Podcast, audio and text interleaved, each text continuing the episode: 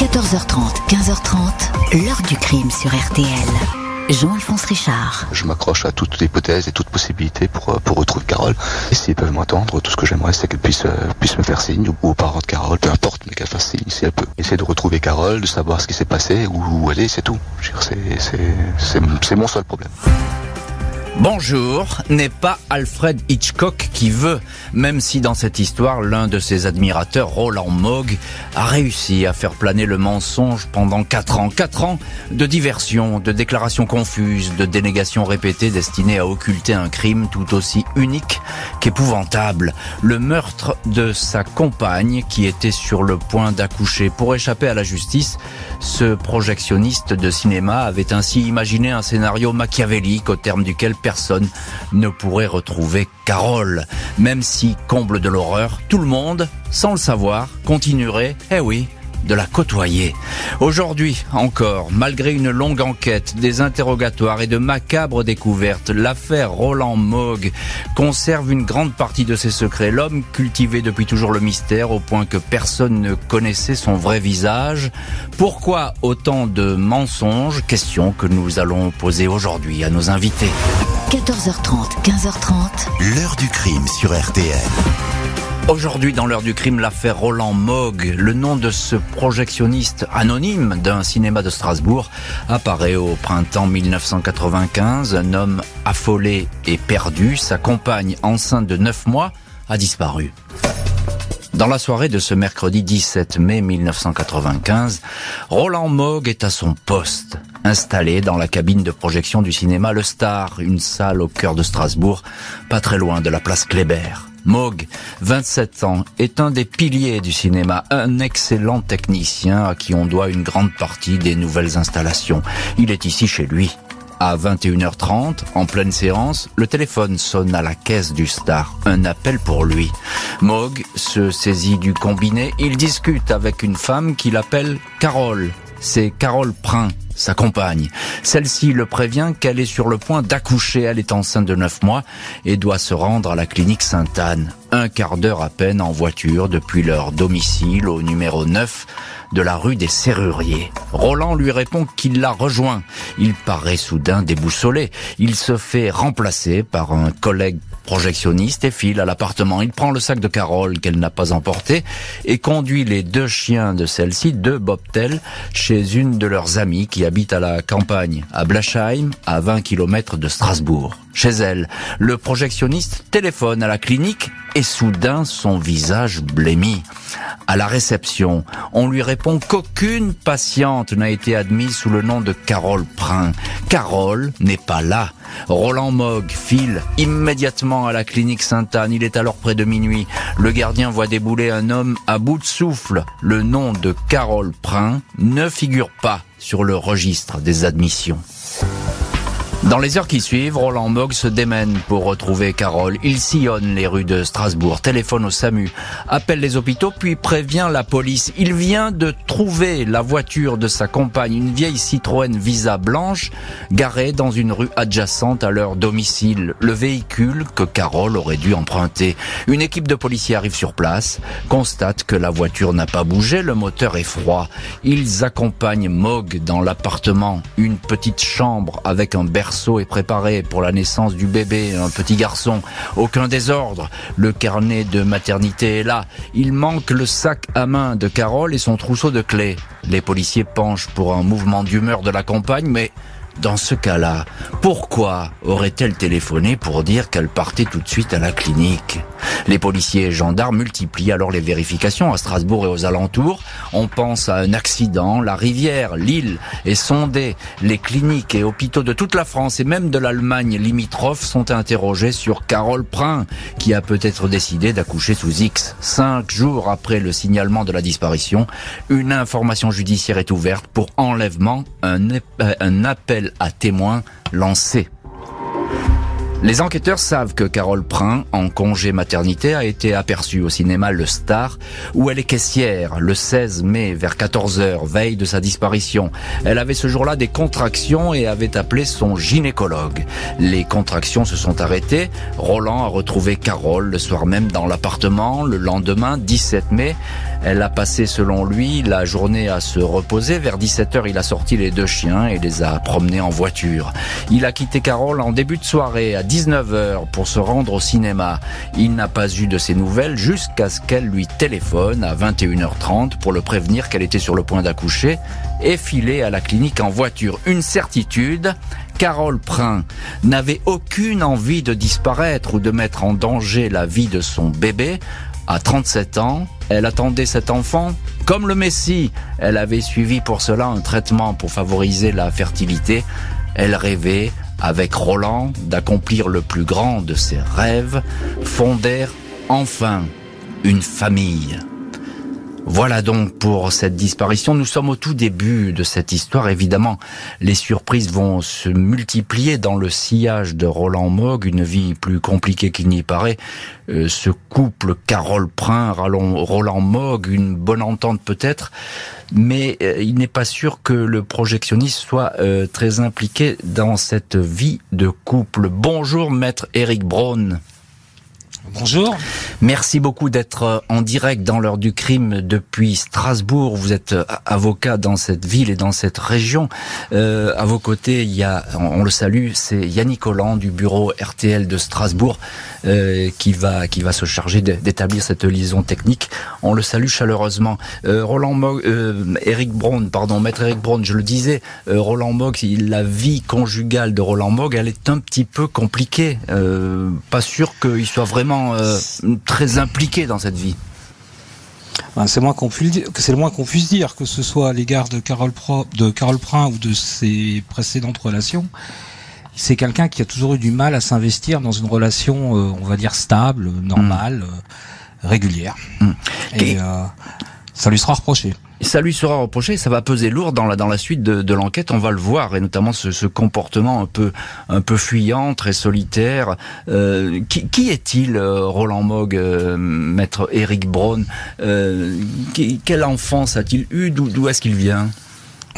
Alors, il vient d'une famille tout à fait normale du, du sud de Strasbourg. il a, on le verra, un frère dont il est très proche, un frère jumeau. Frère jumeau oui. Il a eu il a eu une éducation euh, standard. L'un des frères était plus intellectuel, lui il était plus manuel. Euh, c'est quelqu'un qui a eu euh, déjà deux enfants.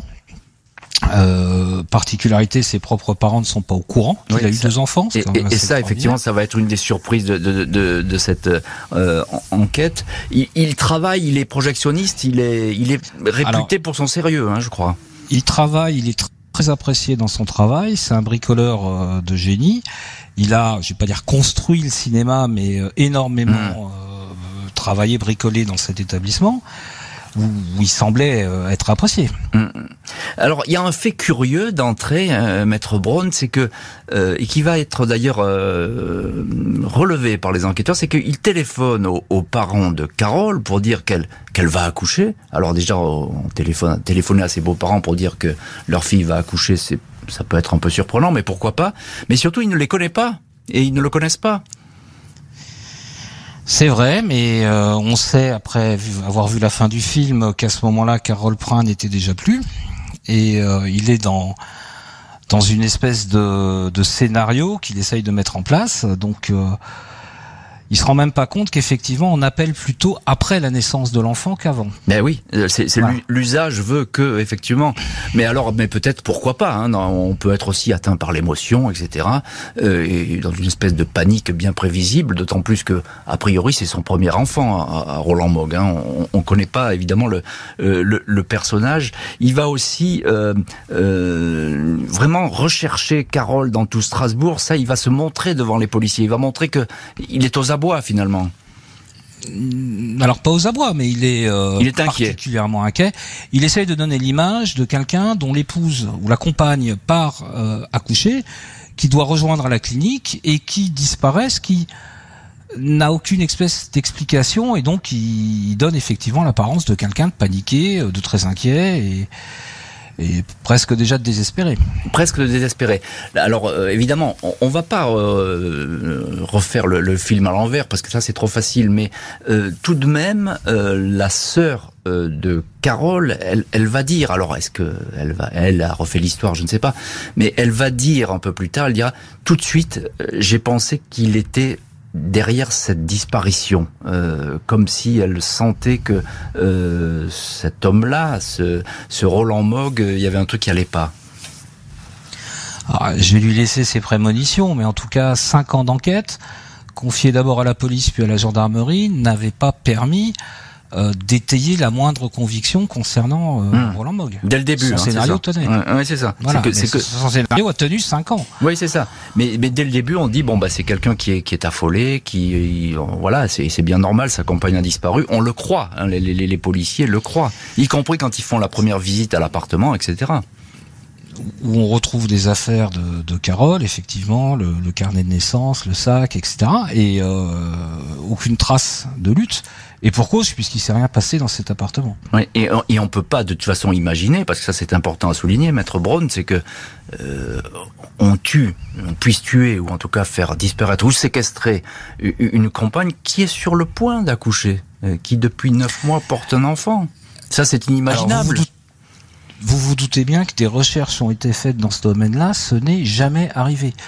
De jamais arrivé. Policière en mmh. France, de mémoire policière en France, on n'a jamais eu une femme qui disparaissent le, le, jour de son accouchement.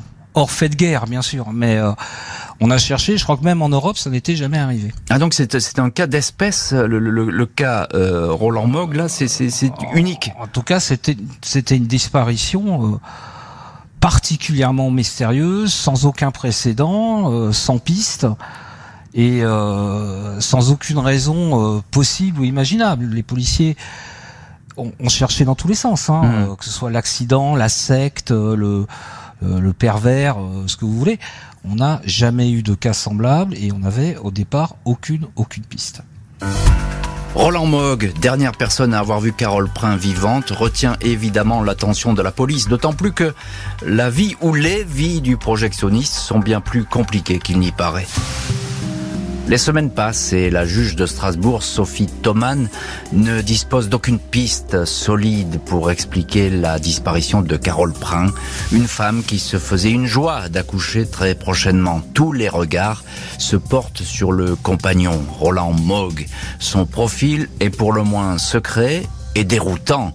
Les policiers vont découvrir que quelques années auparavant, le projectionniste a vécu un temps avec Daniel, avec qui il a eu deux filles qu'il n'a reconnu que très tardivement. Il a quitté Daniel toutes ces années. Il a caché l'existence de ses deux enfants qui ont alors 9 et 5 ans à ses amis et même, plus surprenant, à ses propres parents. Ils tomberont des nues en apprenant qu'ils sont grands-parents. En 1994, il a rencontré Carole tout en continuant d'avoir une liaison avec Catherine, une autre employée du cinéma. À ses amis, il n'a jamais dit qu'il l'avait emménagé avec Carole Prin et était le père de l'enfant qu'elle portait. Les policiers s'étonnent de ce double jeu. Ils sont encore surpris que depuis la disparition, Mogg ne les appelle jamais pour avoir des nouvelles trop de doutes. Roland Mogg est placé en garde à vue, mais le projectionniste reste inflexible. Il répond sur un ton monocorde, comme s'il était absent. Il est réentendu six mois après, mais à nouveau, il ne lâche rien. Il reste un simple témoin, même si les enquêteurs voient en lui le suspect numéro un. Juin 97, deux ans après la disparition de Carole Prin, la juge décide de lancer une vaste perquisition derrière les murs du cinéma Star. L'enquête a changé de main. La brigade des mœurs de la sûreté urbaine de Strasbourg a transmis le dossier à la section de recherche de la gendarmerie. Les recherches se doivent d'être exhaustive. Deux jours de fouilles sont prévus dans les moindres recoins d'un bâtiment qui compte de nombreuses coursives et des caves. Les sous-sols sont explorés de fond en comble, certaines cloisons sondées, toutes les armoires ouvertes, des meubles démontés. Les entrailles du cinéma ne livrent pourtant aucun indice à l'exception d'une troublante découverte, des impacts de balles de gros calibre, probablement ceux d'un revolver 357 Magnum. Aucune munition n'est retrouvée. Roland Mogg admet qu'il détient certaines armes anciennes et qu'il pratique le tir sportif dans un club, mais il dément avoir utilisé une arme dans les sous-sols du Star. Il ne possède d'ailleurs pas de 357 Magnum.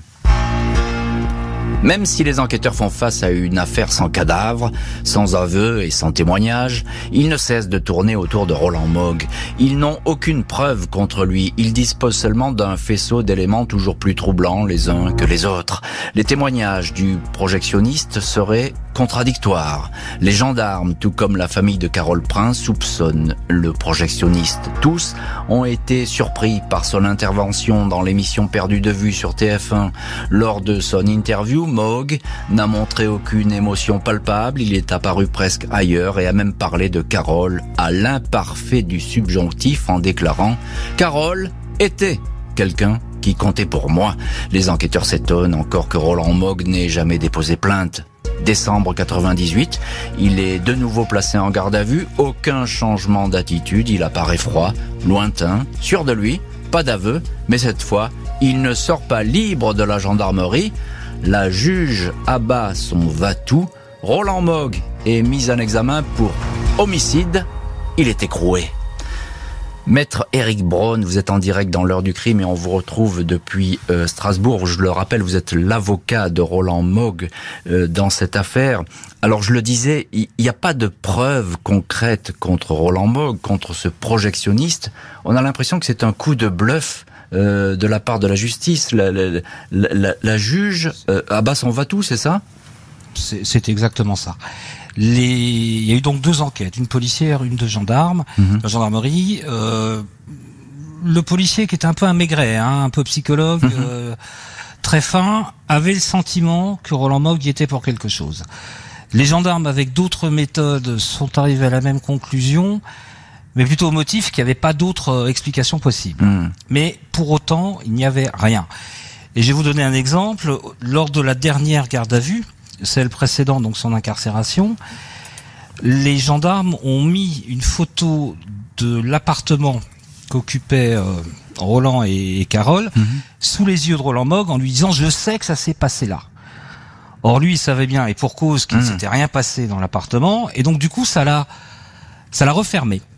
Il était ça l'a réarmé, ça l'a reblindé. Bien sûr alors qu'il était peut-être lors de cette garde à vue qu'il était peut-être sur le point de craquer. Et il était peut-être fragilisé, effectivement. Alors c'est très important ce que vous dites. Moi j'ignorais ce, ce, détail, mais effectivement cette photo, elle explique beaucoup de choses parce que là, il, sait de toute façon dans sa tête, Roland Mogg, que euh, n'ont rien contre lui euh, et qu'ils sont en train de, de, de, chercher dans tous les sens pour essayer de trouver euh, quelque chose. Alors il y a évidemment ce cinéma, le star qui revient comme une vedette, j'ai envie de dire, parce que on a l'impression que tout s'est passé là et on verra par la suite ce qui a pu s'y s'y passer il faut bien le préciser, Maître Braun, il connaît par cœur hein, ce, bâtiment. Il en connaît les moindres recoins, il y traîne sans arrêt.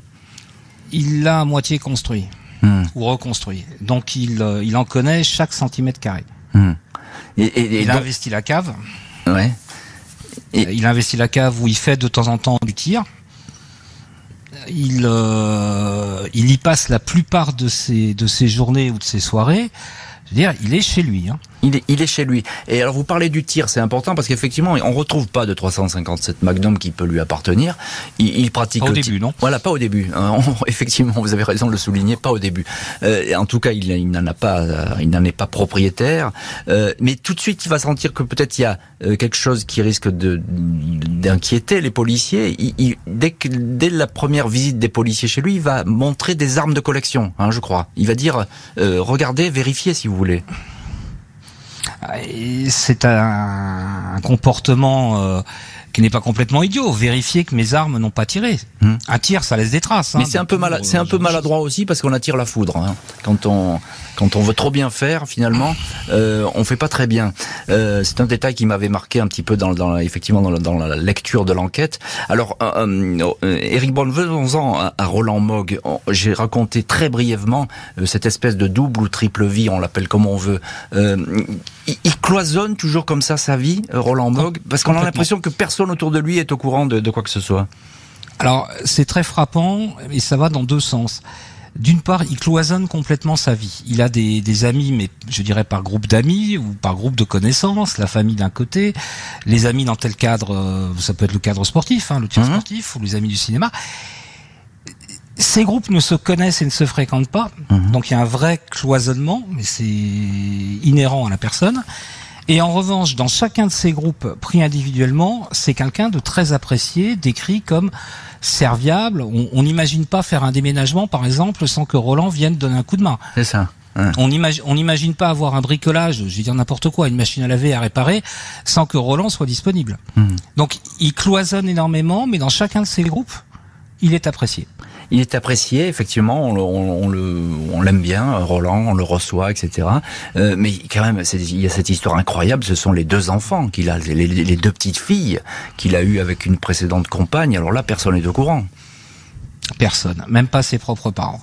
En revanche, quand je vous dis il est apprécié, en revanche, il les assume. Il verse une pension alimentaire. Il mm. les emmène en randonnée dans les Vosges. Mm. Mais il n'en parle pas à personne. Il va les reconnaître tardivement. On peut pas dire que ce soit un père euh, très attentionné. Il va partir deux fois du, du foyer, en fait, etc. C'était à la de mémoire, ça fait quand même 20 ans, mais je crois que c'était à la mémoire de la à la demande de la mère qu'il les avait pas reconnus immédiatement. Hmm. Mais on peut pas dire que ça soit un, je veux dire, un père attentionné. Euh, on peut pas dire ah, soit... il s'est pas plus investi dans cette relation familiale que euh, bah, les éléments que je vous ai donnés. Euh, la même chose qu'un père divorcé euh, qui les prend un peu pour les vacances, pour les week-ends, qui paye une pension alimentaire, mais qui n'en fait pas état. Et, et c'est pas investi dans cette relation. Oui, c'est le moins qu'on puisse dire, évidemment.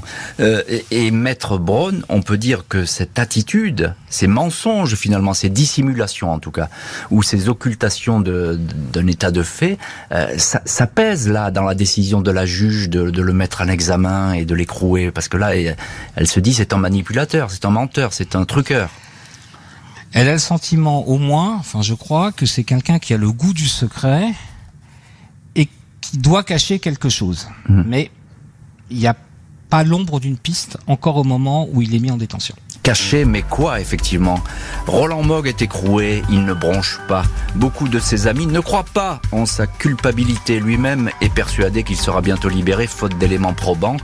Une macabre découverte va pourtant tout changer. Ce 24 mars 1999, Daniel Mogg, que tout le monde surnomme Danny, frère jumeau de Roland Mogg, se présente dans le cabinet d'instruction de la juge Thoman. Le frère inséparable a hésité avant de venir pour ce qui apparaît comme le plus douloureux témoignage de sa vie. Quatre jours auparavant, avec un de ses amis, André Lambert, un ancien gendarme, il est venu débarrasser un box qu'on avait prêté à Roland. Celui-ci est écroué. Il dit alors euh, à son frère et à son ami de se débarrasser de ses affaires, cartons, vieux jouets, vieux livres, direction la déchetterie. Avant de tout jeter, les deux hommes ont été intrigués par une malle fermée par un cadenas. André Lambert l'a finalement forcé. À l'intérieur, il est tombé sur une couverture et des sacs poubelles qui, une fois déchirés, ont livré une odeur pestilentielle.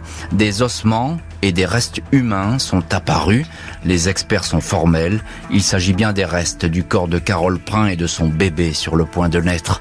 À l'arrière du crâne de la jeune femme, une brèche osseuse est observée par les légistes. C'est une blessure par arme à feu, un gros calibre.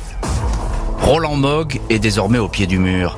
Face à la juge, il avance tout d'abord la thèse de l'accident. Le 16 mai 1995, Carole est venue le voir pour mesurer une armoire dans la cave du cinéma. Sur l'un des montants, Mogg avait oublié un revolver avec lequel il tirait parfois dans ce sous-sol. Le coup serait parti accidentellement. Il dit avoir paniqué et avoir repris son travail. Dans la nuit, il est revenu à nettoyer la scène du drame. Il a déshabillé Carole, a fabriqué un sarcophage hermétique et l'a caché dans un trou creusé il y a des années dans un mur. Il dit avoir jeté l'arme dans le petit lac de Plopsheim. Le plan d'eau est sondé, en vain. Les avocats de Mogg finissent par remettre le revolver à la juge. Celle-ci ne croit pas du tout à la thèse de l'accident. 19 septembre 2000, le projectionniste donne ainsi une autre version. Il admet s'être disputé au cinéma avec Carole. Elle voulait le quitter pour élever seul son enfant. Il l'a tué. Il a caché le corps qui est resté deux ans dans la cave du cinéma, tout près des spectateurs de la salle numéro 1. Carole n'avait pas appelé Roland à 21h30 le 17 mai. Elle était déjà morte. Mogg avait simplement programmé un appel automatique de l'horloge parlante. Il avait fait semblant de converser avec sa compagne. Maître Eric Braun, avocat de Roland Mogg, en direct dans l'heure du crime depuis euh, Strasbourg. Euh, Racontez-nous euh, ce frère jumeau que l'on n'avait pas vu apparaître jusque-là, Daniel Mogg, Danny Mogg. C'est une confession terrifiante parce que psychologiquement, il, finalement, il dénonce, il se dénonce lui-même, il dénonce son double. C'est d'ailleurs ce qu'on avait plaidé, c'est ce qu'on appelle un sang pareil. Mais dans cette affaire-là, Danny avait été euh, le, principal soutien de son de son frère jumeau, euh, indéfectible, présent euh, et, totalement confiant. Donc il, se ressemblait d'ailleurs à un tel point que la première fois que je l'ai vu, mmh. j'ai cru que Roland Box s'était évadé. Mmh. Mais incroyable. À l'évidence, il ne pouvait pas imaginer une seconde que son frère ait fait ce coup de bluff extraordinaire de lui dire bah dégagez tout, c'est des vieilleries, de toute façon il faut rendre ce box. Si euh, si, la déchetterie d'ailleurs avait été ouverte, c'est sans doute ce qu'ils auraient fait. Oui. Mais il s'avère que la déchetterie n'était pas encore ouverte, qu'ils avaient un peu de temps et que ouvrir un cadenas pour un ancien gendarme d'un coup de ceinture c'était pas un problème. Donc comme ils avaient le temps, ils ont ouvert cette euh, cette malle, mais sans aucune idée préconçue. Vous pouvez pas imaginer une seconde ce qu'il trouverait dedans. Bien sûr. Et, donc je suppose qu'à ce moment-là, euh, Danny euh, Mogg et puis son, copain André Lambert, parce qu'André Lambert aussi il pense qu'il est innocent, euh, Mogg. Ah, bah, c'est un ami. Oui. Voilà, c'est ça, c'est un ami. Donc ils sont tous sur cette ligne-là. c'est une épouvante pour eux parce que là, on, le mensonge, il est, c'est plus qu'un mensonge, c'est un, une trahison. C'est une horreur. C'est une horreur, c'est une trahison, c'est le monde qui s'écroule et euh, à tel point qu'il leur faudra à tous les deux, euh, après être revenus sur Strasbourg dans, dans ce qu'on peut appeler un silence de mort, hein, hmm. euh, et, et, se quitter sans presque rien se dire, il leur faudra deux ou trois jours où, d'ailleurs Danny a, a fait ce qu'il ne, qui ne fait jamais, a avalé une bouteille de whisky, et il leur faudra deux ou trois jours pour que finalement Danny prenne la, prenne la décision. Pour tout le monde, hein, pour lui, pour son frère, pour, pour, Lambert, euh, d'appeler la juge. D'appeler la juge et la juge d'ailleurs ne le poursuivra pas parce qu'il aurait pu être euh, mis en examen pour ne pas avoir de, révélé tout de suite les, les, les, faits, mais elle le poursuivra pas parce qu'elle estimera. Je crois qu'elle a compris. Oui, c'est ça. Elle estimera très très humainement d'ailleurs que euh, il, n'y était pour rien effectivement et qu'il n'y avait pas volonté. Très humainement, elle, elle et le procureur de la République à l'époque, Monsieur Schulz, sont tenus euh, à ce que lorsque que Danny Mock sera entendu, il soit assisté par un psychologue. Et encore, encore on considère vraiment comme une victime, quoi. Et encore un petit mot, euh, il dit euh, Mogg, il dit avoir déménagé le corps dans la fameuse malle juste avant la perquisition des gendarmes. Ça, c'est vrai. Hein le corps était bien dans, la, dans, la cave du cinéma. Alors le corps n'était pas tout à fait dans la cave du cinéma. En fait, euh, sous l'escalier qui permettait de sortir d'une des salles de projection, existait un petit réduit qui avait été creusé par les pompiers des années auparavant pour éteindre un incendie dans l'immeuble d'à côté. Ce petit réduit était composé de gravats et, euh, était euh, presque inaccessible, en tout cas inoccupé. Et Roland, qui est un bon bricoleur, a remonté le corps de Carole Prin dans les, dans les hmm. sacs dont vous avez parlé et a créé une espèce de sarcophage à partir de, de mousse expansée, ce qu'on utilise dans les tuyaux, de façon à ce que ce soit complètement étanche. Il a mis des plaques de contreplaqué pour fermer le euh, pour fermer le petit ah, avec un, repère. Et, donc tout ça, euh, c'est resté là pendant c'est resté là pendant deux ans. Pendant deux ans. Alors que les films se poursuivaient et que le cinéma continuait à tourner, Roland Mogg est démasqué. Reste à savoir si son crime était prémédité ou s'il l'a fait feu sur un coup de colère. Son procès devant une cour d'assises permettra peut-être de le dire. Le 27 novembre 2001, Roland Mogg, flottant dans un costume sombre trop grand pour lui, le teint blafard et le visage émacié, entre dans la salle d'assises du Barin à Strasbourg. Il raconte comment il a tué Carole Prin. Je ne me souviens que d'un bruit immense, Carole qui tombe sans rien, pas un cri, rien, rien. Elle voulait me quitter. J'ai vu Carole partir, se diriger vers la sortie. J'ai pas voulu qu'elle parte. J'ai encore dit, Carole, il n'y a pas eu de réponse. J'ai pris l'arme, j'ai levé le bras et j'ai tiré.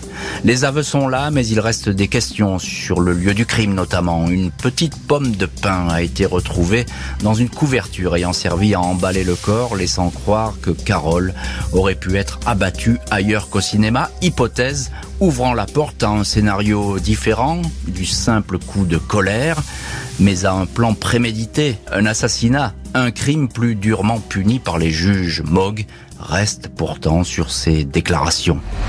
Les psychiatres décrivent l'accusé comme un homme de type antisocial, inaffectif, narcissique, qui n'éprouverait pas de grande culpabilité. Le docteur Henri Brunner estime que Roland Mogg tient à distance tout ce qui est affectif.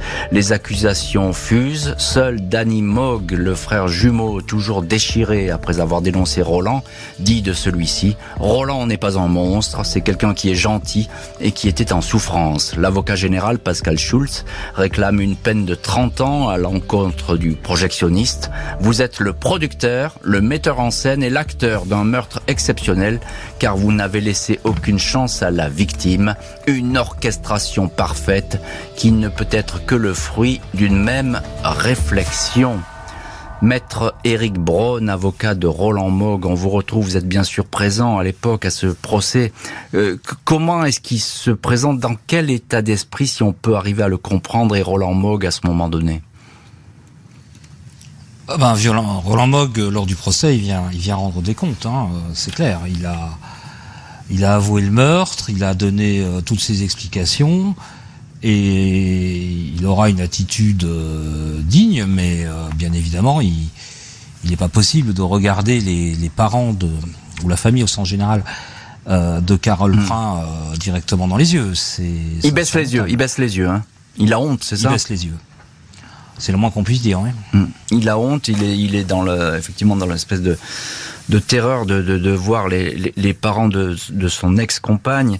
Euh, alors on va dire c'est un chef d'orchestre, un manipulateur. Les policiers vont venir le, le dire euh, à la barre. Il, il apparaît comme ça ou, est-ce qu'il a été dépassé par son mécanisme Non, je, je, pense que il a été quand même un peu dépassé parce que d'une part la thèse de l'assassinat n'a pas tenu. Hein. Il a été présenté devant la cour d'assises pour meurtre. Et ensuite, une fois avoir fait cet acte qui, qui le dépasse, il, il, agit presque à l'instinct. Euh, il a dissimulé le corps de Carole au, sein du cinéma, il va l'y laisser quand même pendant deux ans parce qu'il sait pas quoi faire. Mm. Euh, ce n'est que dans l'urgence qu'il va bouger le corps. Mm. Il est convoqué, euh, vous avez diffusé l'épisode tout à l'heure, il est convoqué, si je puis dire, par la famille sur une émission qui s'appelait Perdu de vue. Mm. Euh, il n'a n'a d'autre choix que d'y aller. Hmm. Pour autant, c'est pas un acteur extraordinaire. Hein. C'est le moins qu'on puisse dire, mais euh, il ne s'affole pas. Alors vous dites c'est de l'instinct, on est d'accord, mais tout de même il, il réussit à préserver euh, le secret autour de, de Carole. Pendant presque pendant c'est pas mal quand même. ouais. c'est pas mal. C'est en quoi cette affaire est assez exceptionnelle quand même. Ouais, Alors euh, l'accusation, le, le, le, crime passionnel, euh, l'accusation n'y croit pas. Elle, parle elle d'un meurtre froid euh, par quelqu'un d'égocentrique. pas question que elle ne croit pas à cette scène des adieux où il, il est terrifié qu'elle parte et il tire comme ça c'est pas exactement une scène des adieux. Carole était quelqu'un, c'est reconnu par tout le monde, de, caractère, euh, qui n'a pas du tout apprécié, qui ne s'investisse pas du tout dans la relation. Euh, elle lui reprochait par exemple de, ne pas rechercher avec elle euh, un appartement plus grand pour la naissance du bébé. Hmm. Et donc elle est venue lui dire son fait hmm. au cinéma.